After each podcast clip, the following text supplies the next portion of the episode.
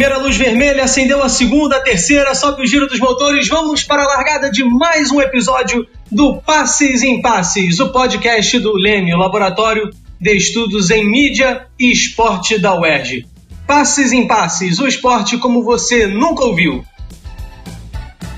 Eu sou Matheus Reis e esse é o nosso 32 episódio do Passes em Passes, gravado diretamente de nossas casas. Mesmo com a pandemia, a gente continua falando das alegrias, das memórias, dos conflitos do esporte, trazendo sempre aquilo que você ainda não ouviu, não é mesmo, Marina? É isso mesmo, Matheus. E o tema do episódio de hoje é Ayrton Senna é do Brasil.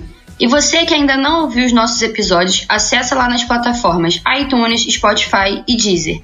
Não deixe de seguir o nosso podcast nessas plataformas para receber uma notificação sempre que publicarmos um novo episódio. Hoje temos o prazer de receber o Rafael Duarte Oliveira Venâncio, que é doutor e pós-doutor pela ECA da USP, Escola de Comunicação e Artes da USP, e autor do livro Pilotos em uma Curva, um monólogo teatral sobre automobilismo de 2017. Seja bem-vindo, Rafael. Muito obrigado, sempre um prazer falar do esporte a motor e estamos aí falando sobre cena hoje. Também está com a gente hoje o Fred Sabino, editor executivo de automobilismo do Grupo Bandeirantes. Seja bem-vindo, Fred. Bom dia a todos, um prazer estar com vocês aqui. É muito legal ver é, gente tão jovem é, que não acompanhou é, o nosso objeto da, da, da, discussão de hoje nas pistas, mas que tem interesse em saber quem foi Ayrton Senna do Brasil. Também estão conosco aqui o nosso diretor Fausto Amaro, nosso editor Léo Pereira. Muito obrigado pela presença de todos aqui. Hora da bandeira verde. Ayrton Senna da Silva nasceu em São Paulo, no dia 21 de março de 1960. Piloto de Fórmula 1 nas décadas de 80 e 90, é até hoje o maior ídolo do automobilismo brasileiro. Uma trajetória marcada por vitórias emblemáticas e que gerou uma idolatria perpetuada até os dias atuais. Ayrton Senna faleceu de maneira trágica e precoce, aos 34 anos, no Grande Prêmio de San Marino, na Itália, no dia 1 de maio de 1994. Uma morte chocante e transmitida ao vivo pela televisão. O piloto sofreu um acidente durante o GP na curva Tamburello, após colidir em uma mureta de proteção. A morte de Senna causou comoção nacional. Prova disso foi seu velório ter durado cerca de 22 horas e ter sido acompanhado por aproximadamente 240 mil pessoas. E quase 30 anos depois, quando a gente pesquisa sobre cena no Google, na grande maioria dos resultados a gente encontra né, textos relatando essa comoção em torno do Senna. E aí, Fred, é, a minha primeira pergunta é, o seguinte, é a seguinte: dá pra gente dizer que a idolatria pelo Senna aumentou ao longo do tempo? E como é que ele conseguiu isso desse jeito? Porque não é qualquer atleta que consegue, né? Olha, dizer que aumentou é um pouco difícil, porque a gente não tem exatamente uns números assim para a gente provar. Mas é fato que se manteve. E tanto que muita gente que não viu o, o Senna correr tem realmente uma, uma idolatria pelos seus feitos. Por exemplo, o Pierre Gasly, que é piloto francês hoje da AlphaTauri, no ano passado correu no Grande Prêmio em Imola com um capacete com a pintura do, do, do capacete do Ayrton Senna. E o Gasly ele nasceu em 1996 e ainda por cima é francês, da terra do, do grande adversário do Senna, o, o Alan Prost. É, mas é fato que a idolatria é, se manteve, vamos dizer assim, se perpetuou. Agora, dizer que aumentou, eu já não consigo ter essa mensuração. Bom, o Ayrton Senna sempre deixou claro a sua paixão pelo Brasil, né? E tinha o sonho de que todos os brasileiros fossem vitoriosos também fora das pistas. E aí, dois meses antes do, do seu acidente, o piloto e a sua irmã Viviane idealizaram a ideia do Instituto Ayrton Senna, mas o Senna não teve tempo de ver o projeto sair do papel. Mas ainda em 94 foi inaugurado o Instituto, que é uma organização sem fins lucrativos para dar às crianças e jovens brasileiros ah, uma educação de qualidade. Rafael, é, se a gente ainda fala tanto do Senna até hoje, qual o papel, a importância dessa instituição, do Instituto em si, para a preservação dessa memória? Olha, o, o, Instituto Ayrton Senna, eu acho que mais do que um instituto de preservação de memória, talvez a maior ou a mais conhecida instituição de filantropia que existe no Brasil. Um exemplo vamos dizer assim, que a gente não vê outros atletas ou outras figuras públicas terem instituto dessa magnitude, maior até do que institutos dedicados a ex-presidentes do Brasil. E querendo ou não, há uma atuação, né, de se você for pensar de quase 30 anos, né, dentro da questão da educação brasileira, que é algo fenomenal.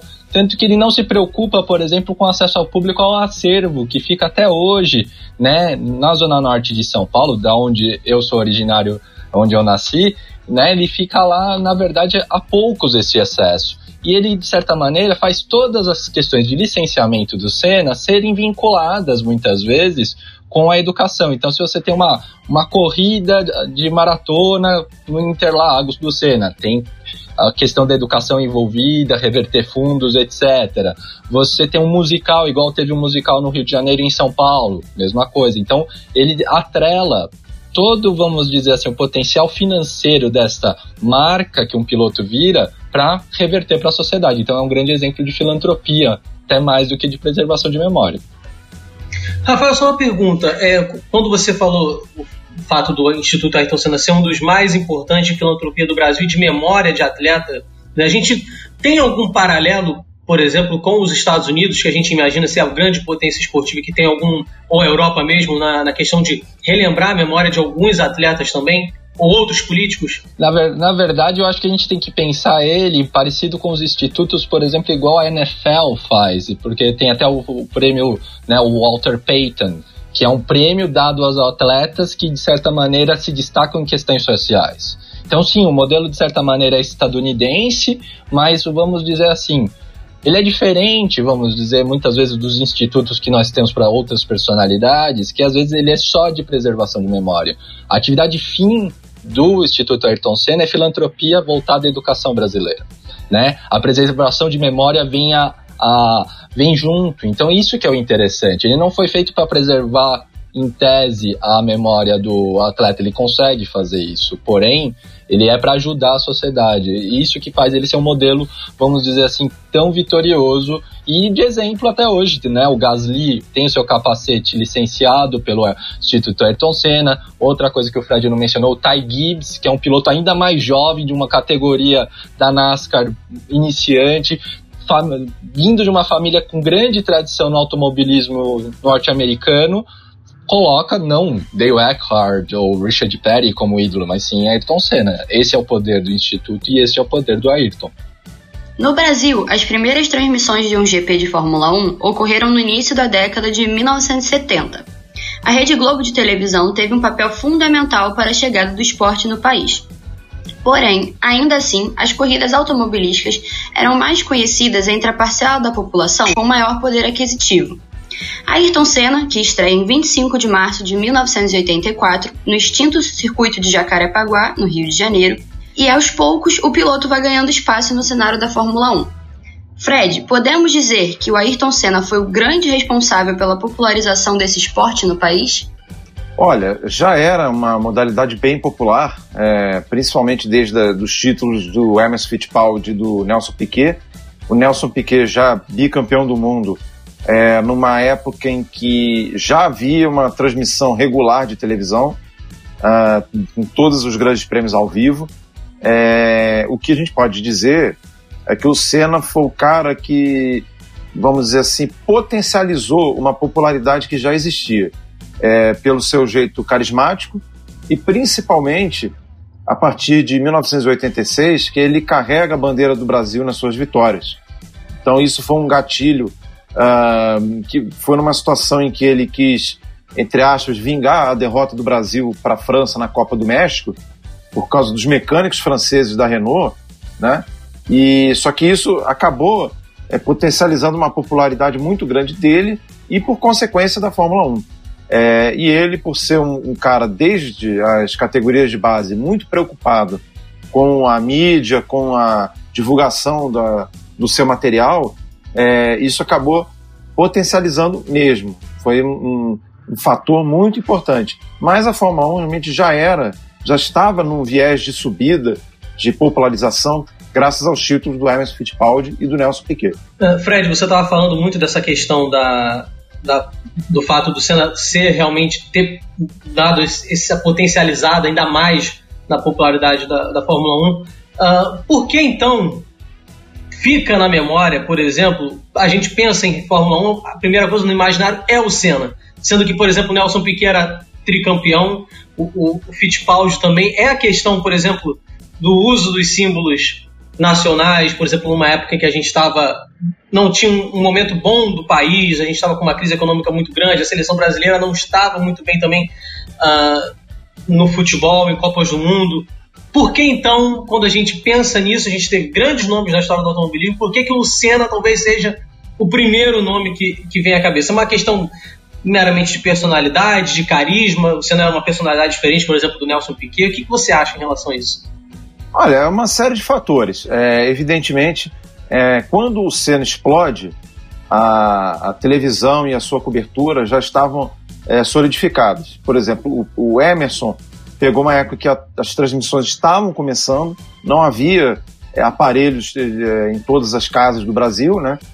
É, e, e não havia uma transmissão tão acurada das corridas. Eram às vezes duas, três câmeras por, por autódromo, enfim, não era uma, a própria transmissão em si não era é, é, era uma transmissão incipiente. Quando o Piquet surge, é, já existe televisão, mas ainda não é a, a, mesma coisa do que quando o Senna pegou. E aí vem a questão das personalidades. O Piquet era um cara, é um cara que até hoje não é muito afeito a dar entrevistas, tinha problema com a imprensa, mas questão de personalidade. Não, nunca se preocupou com a sua, vamos dizer assim, seu marketing pessoal. É um, um cara espetacular, genial, mas que não fazia questão de, de ser popular. Não é o jeito dele. Também não, ninguém pode cobrar isso. Já o Senna não, era extremamente preocupado com a sua divulgação e era um cara midiático. Talvez foi um cara uh, que tenha, uh, entre aspas, revolucionado né, essa questão da, da relação do, do ídolo com o público por intermédio da mídia, né? Então, uh, o Senna veio no momento certo, na hora certa. Tem essa questão também que você falou que o futebol não vinha atravessando um bom momento é, pela seleção brasileira. Apenas os clubes tinham algum sucesso, né? É, você tinha na, na década de 80 o, o Flamengo e o Grêmio campeões do mundo, mas você não tinha os clubes paulistas é, numa grande fase, assim, que só foi melhorar nos anos 90 com, com o bicampeonato do São Paulo. Uh, e tinha a questão da, da, dos problemas econômicos que o Brasil enfrentava. Plano cruzado fracassado, é, enfim, daí corta três zeros da, da, da, da, da moeda e por aí vai. Então tem, são vários fatores que explicam essa explosão do Ayrton Senna né, de popularidade. Rafa, Rafael, você tem alguma coisa para acrescentar para gente? Quer comentar sobre o assunto também? Eu acho que a gente tem que lembrar, vamos dizer o seguinte, o, as transmissões de automobilismo no Brasil começam com o pai do Fittipaldi, o Baurão Wilson Fittipaldi, pela Rádio Pan-Americana, atual Jovem Pan, e depois vai para a Rádio Bandeirantes. E ele é um esporte, vamos dizer assim, o esporte nasce de maneiras, vamos, vamos dizer assim, em paralelo São Paulo e Rio. No Rio você tem o circuito da Gávea, a criação desses, de, desses mitos, por exemplo, o Pintacuda, que é um italiano que vem e vai de pé baixo a descida né, do, do circuito, né, e isso assusta a população do Rio de Janeiro e ele vira uma, até uma expressão que o meu próprio avô falava, que as pessoas xingavam uma das outras, oh, você pensa que é o Pintacuda, etc. Meu e em São Paulo, e em São Paulo você tem a questão de esse desenvolvimento com a família Fittipaldi, a construção do Autódromo de Interlagos, onde era o antigo município de Santo Amaro, que é incorporado por causa do aeroporto à cidade de São Paulo, né? Aqui a primeira corrida no Brasil foi né, do centro de São Paulo até Itapecerica, passando pelo circuito, onde na frente onde é o circuito de Interlagos hoje, né? E aí você tem esse avanço. E de certa maneira o esporte ele acaba sendo um pouquinho mais paulista por causa do Emerson. Um pouco paulista para o Emerson, depois José Carlos Patti, com uma vitória excepcional no Grande Prêmio do Brasil. E aí surge o Nelson Piquet, que o Nelson Piquet é uma coisa que é curiosa. Ele é alguém que, que tem uma família muito importante na política, só que ele não usa esse sobrenome, ele usa o sobrenome da mãe. ele quer se proteger, porque o pai dele é muito importante na política brasileira, né, o Sotomayor. E isso, de certa forma, explica um pouco porque ele sempre foi, vamos dizer, um piloto talentosíssimo, porém com o pé atrás. E aí aquela grande questão de quem, né, um pouco igual o Fred começou a falar, diferente de vocês, de quem viveu isso. Querendo ou não, quando o Senna tava, eu era criança. Ou seja, eu era exatamente o público do Senna. Né? E além de um público do Senna, próximo do Senna por ser do mesmo bairro, de ter conhecido ele criança. Então a gente tem esse processo. O Senna, de certa maneira, ele tem essa construção que hoje é tão banal que quase todo atleta começa a fazer, vamos dizer assim, por causa do Instagram, da mídia social, ele conseguiu fazer isso pré-mídia social. Ele era alguém que aparecia, que tinha muito trato, ele tinha pessoas que pensavam nisso, né? Então é interessante você pensar que é algo que ele ajuda a revolucionar a própria mídia brasileira. Porque muito do Galvão também é, né, é, foi a, ele se torna essa figura graças ao Senna, graças à amizade ao Senna. Porque ele narra os títulos do Senna e depois, no ano da morte dele, narra o Tetra. Então é interessante você pensar esse progresso de um próprio desenvolvimento da mídia esportiva junto com o desenvolvimento profissional. Algo parecido. Se não fosse o Barão Wilson Fittipaldi narrando as vitórias do Chico Land no Grande Prêmio de Bari, lá nos anos 40, a gente não teria esse esporte que ama, amava muitos.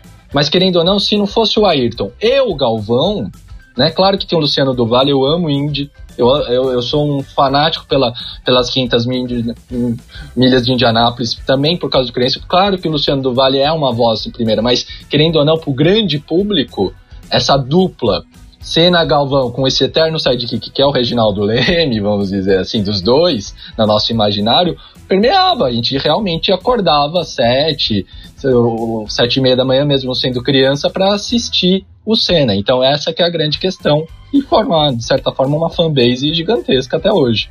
É, e ainda tem um outro aspecto que é o seguinte: nos anos 80, é, a, tele, a televisão aberta era o grande passatempo da, das pessoas. Né? Não, não, existia rede social, obviamente. É, a, a, quase todos os lares é, já tinham televisão, né? mesmo os menos favorecidos, né? uma, uma TVzinha preta e branca, enfim, que seja. Mas então, é, com a Fórmula 1 em TV aberta, um atleta nacional é, midiático como era o Ayrton Senna, ganhando do, do, do, dos estrangeiros, é, com um, um, narrador que se firmava como uma grande voz do esporte no Brasil, formou-se um combo é, impressionante, de um, um poder de alcance impressionante. No artigo Ayrton Senna, a construção da narrativa da história do piloto como ídolo do automobilismo mundial, escrito por Graziella Cataldo, é relatado que, além das conquistas de Senna, o piloto foi levado ao lugar de herói pelo seu talento inato, vocação extraordinária, carisma e determinação. Podemos dizer que ele chegou ao posto de ídolo, tornou-se uma figura mítica. Em certo momento, surge a comparação de idolatria do Senna na Fórmula 1 com de Zico no futebol. Mesmo que em esportes completamente diferentes, por que existe e é feita essa comparação? O ser humano, né, o, ele é um ser comparativo. Se a gente for pensar, nós comparamos a nossa vida de hoje com a de ontem, com a vida do passado com a do futuro. E de certa maneira, uma das formas, vamos dizer, maiores de elogio é a comparação. Então, quando você entra e você é um novo fulano de tal, então quando a gente ficou depois da morte do Senna procurando um novo Senna, era uma forma de elogio. Quando o Senna está se estabilizando e ele ser vinculado a esses, vamos dizer, esses craques de outros esportes mais consolidados, mais próximos, então você tem que pensar que o Zico, querendo ou não, a último grande, vamos dizer assim, é, tentativa né, de reconhecimento mundial do Zico é a Copa de, de 1986, onde exatamente coincide com a vitória do Senna em Portugal na chuva em 86. Então é interessante você ver esses paralelos, por que, vai se comparando, né? E acaba tendo até comparação que às vezes é complicado entre fases diferentes, né? Tipo, Senna e Hamilton, né? Ou mesmo Senna e Fangio, né? Elas são, comparações são sempre complicadas, a gente tenta cientificamente ver formas de comparar para procurar às vezes o famoso GOAT, né? O maior de todos os tempos, só, só que de certa maneira apenas vira uma conversa de boteco ou um grande elogio. Rafa, você acha que essa busca teve algum peso uh, do ponto de vista negativo em relação às outras gerações que vieram de pilotos brasileiros, aí, principalmente o Rubens Barrichello? De certa forma, sim, até porque o Rubinho ele se também se acidenta, né, no, no mesmo final de semana nos treinos, né? Então, seja, não foi um, um período fácil para o próprio Rubens em 94. Então, acaba tendo esse processo de a gente achar que a gente, como a gente é o melhor do mundo, a gente tem que ter uma, sempre um piloto melhor do mundo. O Senna nos levou a melhor do mundo no automobilismo, igual a seleção brasileira também tem um peso de ganhar o Hexa. Então, de certa maneira, a comparação, além de uma forma de elogio, também é uma forma de cobrança. Vamos fazer uma breve pausa, um pit stop para o nosso quadro Toca a Letra.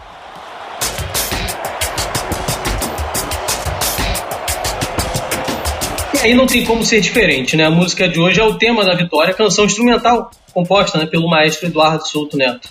Solta a música aí, Léo.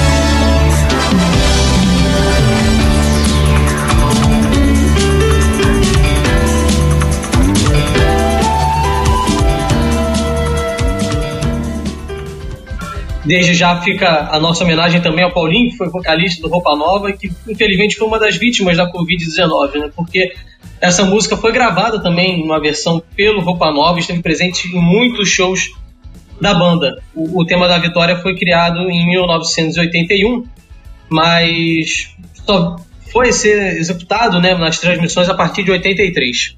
O Grande Prêmio do Brasil em 1983, vencido por Nelson Piquet, foi a primeira vez em que a canção foi tocada para uma vitória brasileira.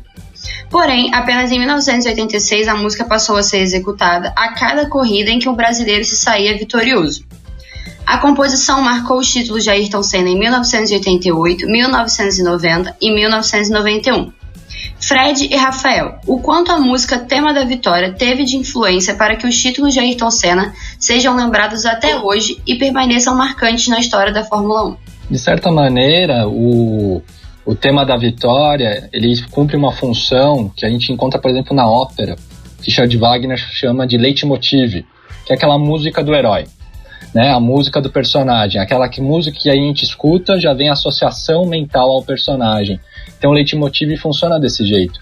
Querendo ou não, uh, essa música, por ter acompanhado todas as vitórias do Senna da Fórmula 1 e lembrando que ele foi um dos maiores vencedores da categoria, ela grava-se no imaginário coletivo, né, no inconsciente coletivo, poderíamos dizer, usando o termo do, do, do psicólogo, do psicanalista suíço Carl Jung, mas você tem esse processo. E é interessante que ele coloca né? Muitas vezes a gente brinca, muitas vezes com isso, né? Quantas vezes uma, uma criança nos anos 90, ou até mesmo hoje, quando cumpriu alguma coisa que foi bem sucedida, faz um pam pam pam, né? Como se fosse esse raciocínio. Então é interessante que fica uma vinculação mental. E, querendo ou não, o dono desta música é o, de, é o Senna. Não importa, eu ouvi com o Robinho, eu ouvi com Massa, né?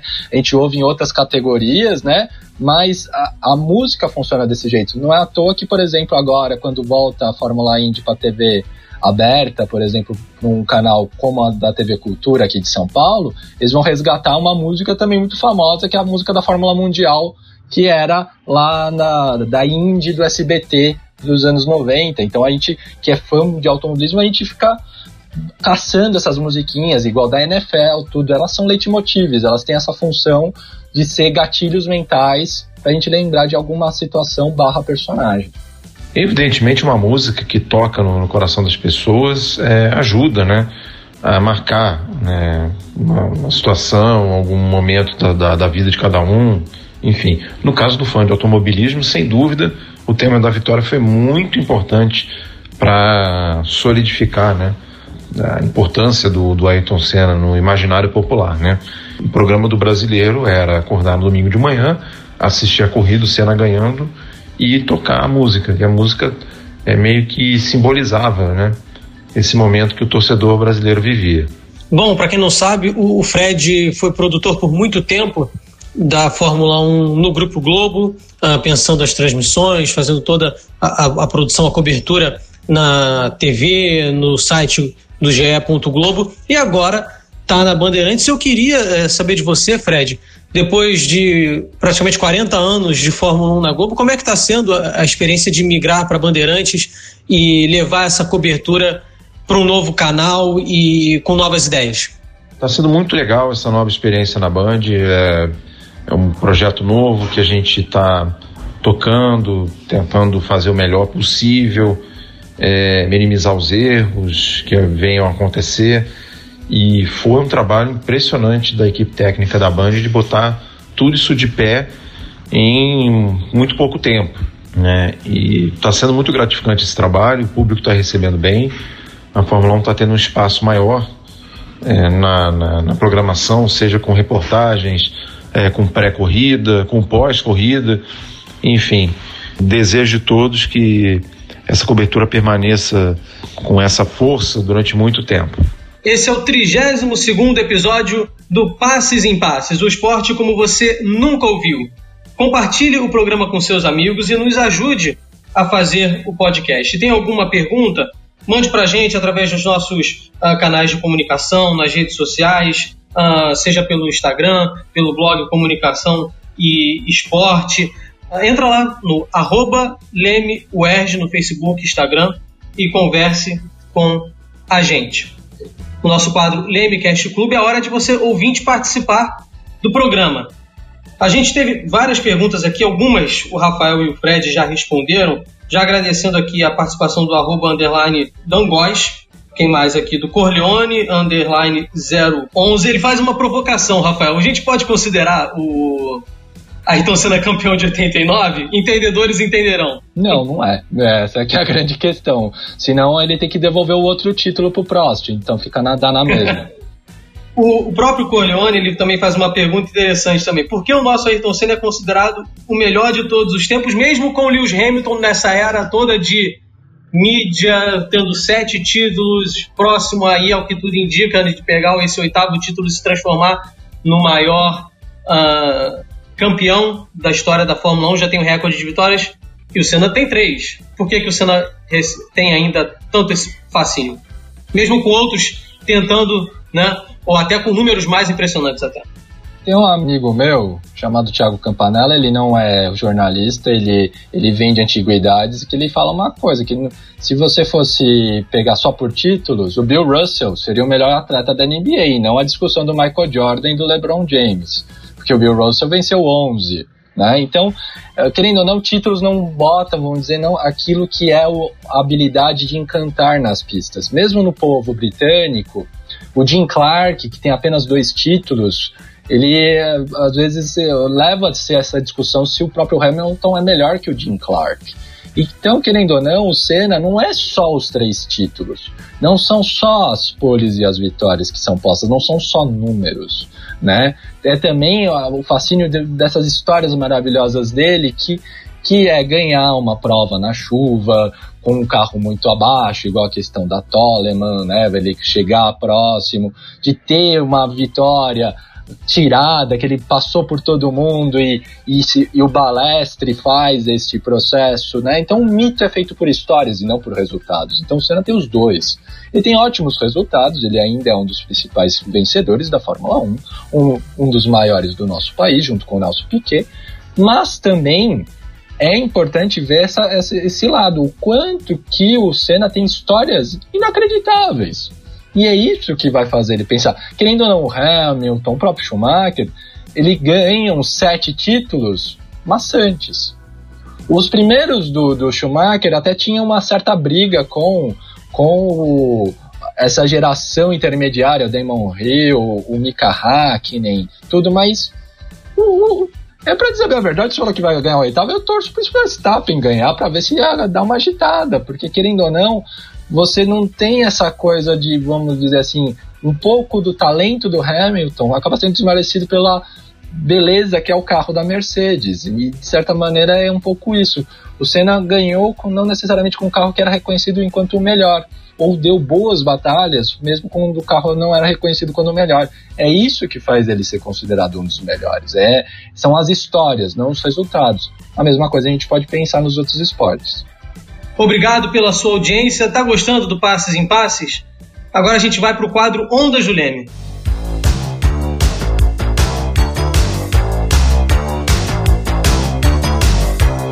No quadro Onda Juleme, a gente sempre indica alguns trabalhos que vão auxiliar no conhecimento sobre cada tema abordado aqui no programa. Rafael, a gente já citou alguns trabalhos, artigos seus aqui na, durante o episódio.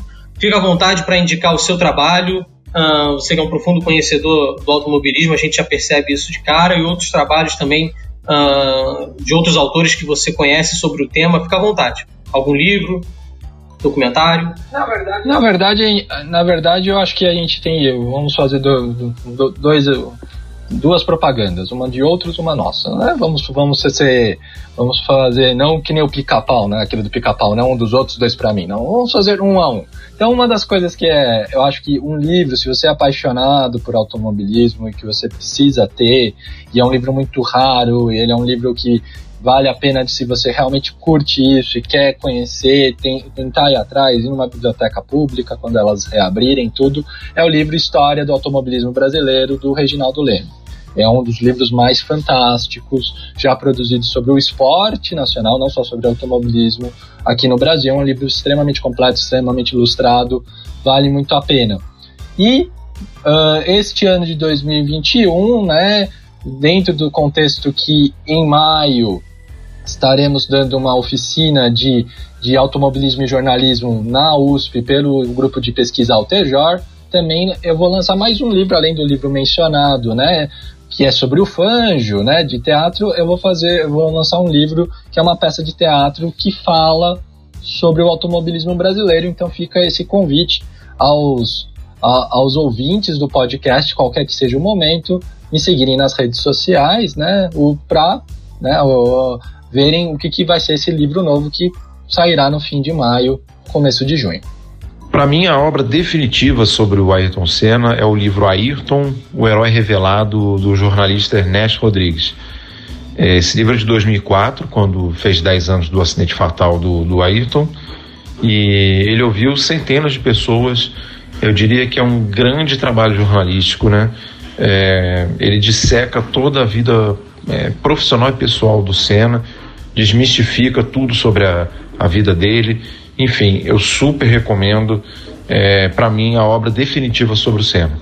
Nosso programa está quase no fim, mas antes temos um quadro importante que é o Jogo da Vida.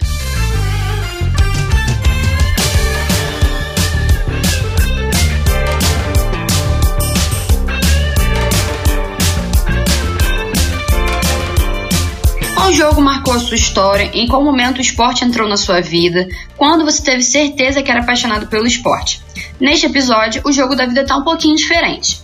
Rafael, como hoje abordamos o automobilismo em nosso programa, qual foi o GP que marcou a sua vida? Quando foi que você viu que era um apaixonado por automobilismo? Qual foi o GP que despertou isso em você? Eu acho que é interessante, né? Eu, eu não tenho um GP vamos dizer assim, esse foi o GP que marcou a minha vida, tal como talvez eu teria em outros esportes, né? Eu sou torcedor de São Paulo, eu poderia elencar jogos, tudo.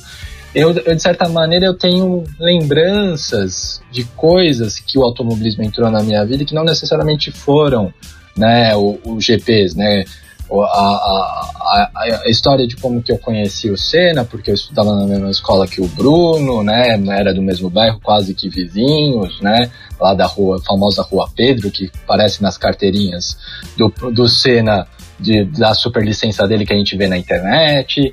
A gente tem lembranças, por exemplo, eu tive festa de aniversário de Fórmula 1 bem pequenininho quando estava no auge.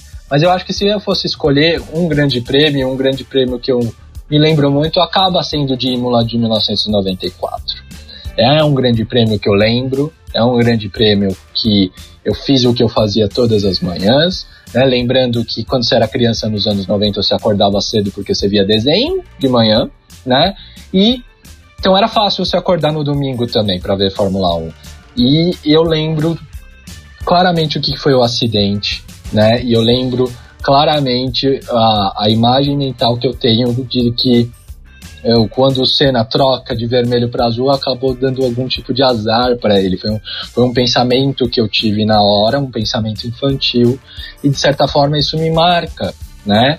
E não necessariamente é esse, vamos dizer, que vai me decidir fazer o automobilismo, né? Eu acho que muitas outras vivências me marcaram até mais, tal como as vitórias do Hélio Castro Neves nas 500 milhas de Indianápolis. Essas eu acho que, de certa maneira, foram as que eu mais comemorei e, mais curti. Porém, uh, eu sempre vou lembrar deste grande prêmio e também um grande prêmio que o Senna deixou o meu piloto favorito de verdade ganhar, porque eu gostava era do Berger, gente. Eu falei isso na cara do Senna quando era criança, que eu gostava do Berger e não dele. Então, vocês terem a ideia de quanto do contra eu era e como que eu gosto de um automobilismo, vamos dizer assim, bem diferente, por isso que eu vou atrás de outras categorias, etc. Então, essa que é a grande sacada, vamos dizer assim.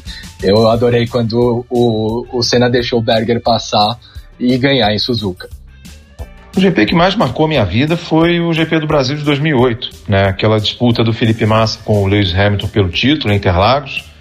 O Massa venceu a corrida, né? Debaixo de chuva, mas o Hamilton acabou conquistando o campeonato com uma ultrapassagem sobre o Timo Glock na última volta, né? É, foi muito marcante essa cobertura por, por todas as matérias que a gente fez, enfim, por todo aquele clima de decisão e por que não dizer, né, pela, pela tristeza da torcida, né? Porque era um título improvável no começo da corrida. Depois o Massa é, fica muito próximo do, do, campeonato e na última volta ali o, o, Hamilton consegue passar o Glock.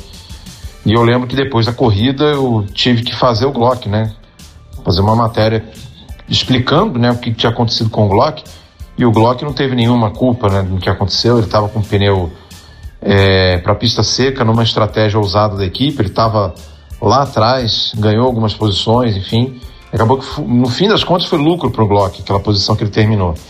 Então ele não teve culpa nenhuma na, na, na situação. Mas o torcedor estava revoltado. Inclusive, eu, eu quase fui atingido por uma lata de cerveja no, no paddock quando eu estava atrás do Glock, né? Para tentar uma entrevista, enfim, para a gente registrar. Mas por tudo que aconteceu naquela semana toda e na corrida, é, foi realmente uma corrida muito marcante na minha carreira. Eu também vejo corridas de Fórmula 1 há, há uns 15 anos, eu tenho 26, eu vejo desde 2005, desde 2005. Ah, então, mas apesar de tudo isso, e eu não vejo todas as corridas, por exemplo, da Indy, eu só vejo as 500 milhas de Anápolis, a vitória que mais me marcou foi na Indy, e foi a do Tony Canaan em 2013, que foi uma corrida épica, e, e, o Tony Canan era um cara que tinha batido tantas vezes na trave, tinha liderado tantas 500 milhas antes e nunca tinha ganho e tudo mais. Ele já tinha sido campeão 10 anos antes da Indy, nunca tinha ganho as 500 milhas e da forma como ele ganhou, ultrapassando ali duas voltas para o final depois da bandeira amarela, foi uma, uma vitória marcante também. E é interessante como a gente também é, teve bons resultados, talvez resultados melhores até em outras categorias do que na própria Fórmula 1.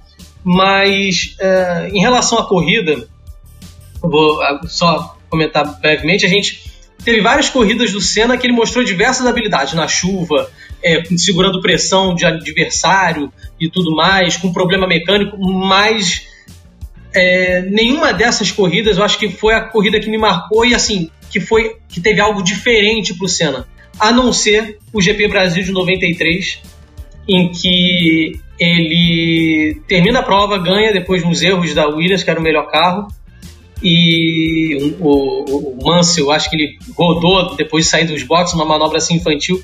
Aí ele termina a prova, o Senna ganha, e ele não consegue voltar pro, pro pitch naquela volta. Porque ele simplesmente ali naquela reta oposta, ali depois da curva do sol e antes da curva do lago, as pessoas não deixam ele passar.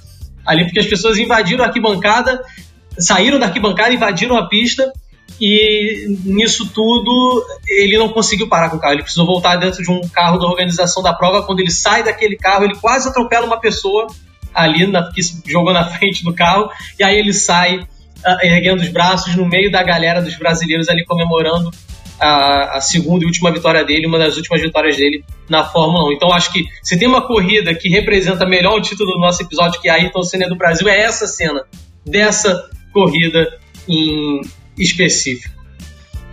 Muito bem. Bandeirada quadriculada no Passes em Passes. Muito obrigado, amiga e amigo ouvinte. Compartilhe com seus amigos e envie seus comentários para o Lemecast Clube Leia o nosso blog comunicaçãoesporte.com, comunicaçãoesporte.com e siga as páginas do Leme nas redes sociais. É só procurar pelo arroba LemeUERJ. Passes em Passes é uma realização do Laboratório de Estudos em Mídia Esporte e do Audiolab da UERJ, com roteiro e produção da Marina Mantuano e da Carol Fontinelli, direção de Fausto Amaro e Felipe Mostaro, edição do Leonardo Pereira. Nosso programa é quinzenal e esperamos vocês no nosso 33º episódio. Vem muita coisa boa por aí, passes em passes, o esporte como você nunca ouviu.